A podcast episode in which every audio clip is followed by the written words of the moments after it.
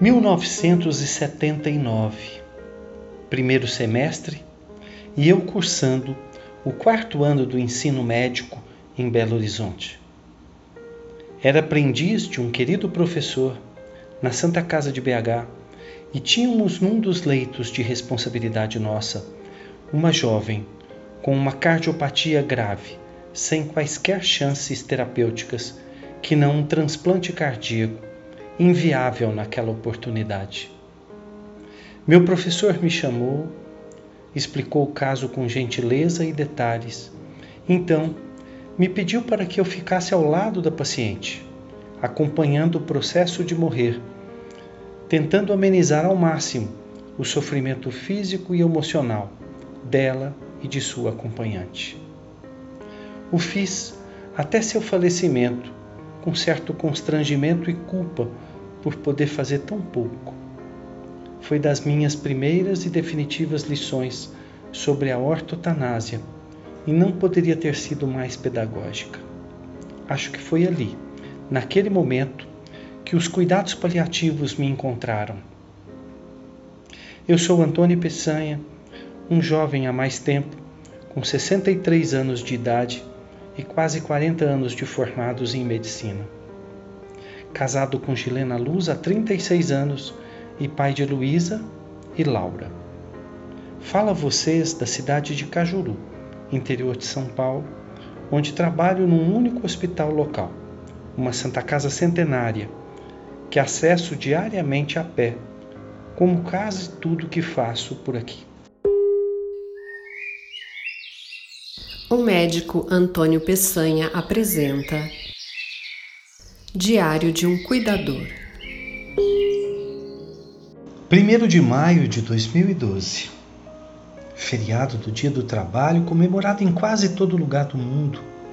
Para mim, é apenas uma folga do trabalho convencional, visto que me mantenho como cuidador de tempo integral do meu pai, 87 anos, e há exatos sete meses.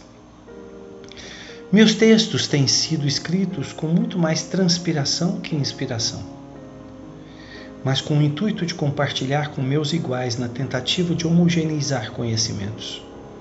Posso chamá-los de textos pedagógicos. Duvido que haja algum cuidador que não adoeça. E para que este adoecimento seja suportável, há de se ter mecanismos de verdadeiramente absorção de impactos. O knockdown é muito mais bem-vindo que o nocaute. Confesso que muitas vezes chego a pensar que não vai dar mais. E de repente, após uma pequena soneca e um banho, eis que ressurjo refeito, recomposto e pronto para recomeçar. O tempo livre e ocioso já não mais existe. Ou se existe, é bastante reduzido. Não há uma receita pronta para se prevenir ou pelo menos se adiar o adoecimento do cuidador. E aqui tem muito a ver com o grau de conhecimento deste. Há quem diga que quanto menos se sabe, melhor se dorme.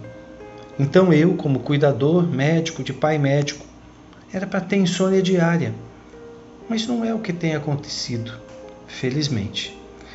O segredo tem sido a otimização do tempo livre e a cumplicidade dos próximos. A duração desse tempo não mais importa. O importante é a questão qualitativa. Não posso ficar sem leitura preferencialmente a que me traz conforto e conhecimento específico. Os textos de filosofia têm sido meus preferidos.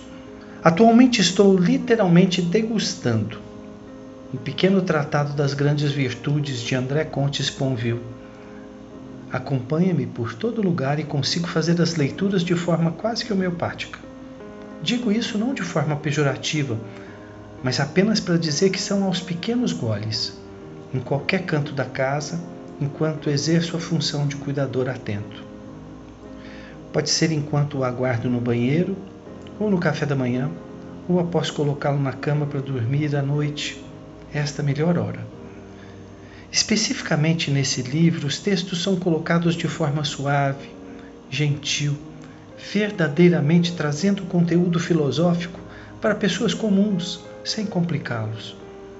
Percebo seu efeito terapêutico quando me sinto confortado nas tentativas de atingir-se o bem, o bom, o justo e o virtuoso, preceitos já valorizados desde os tempos pré-socráticos.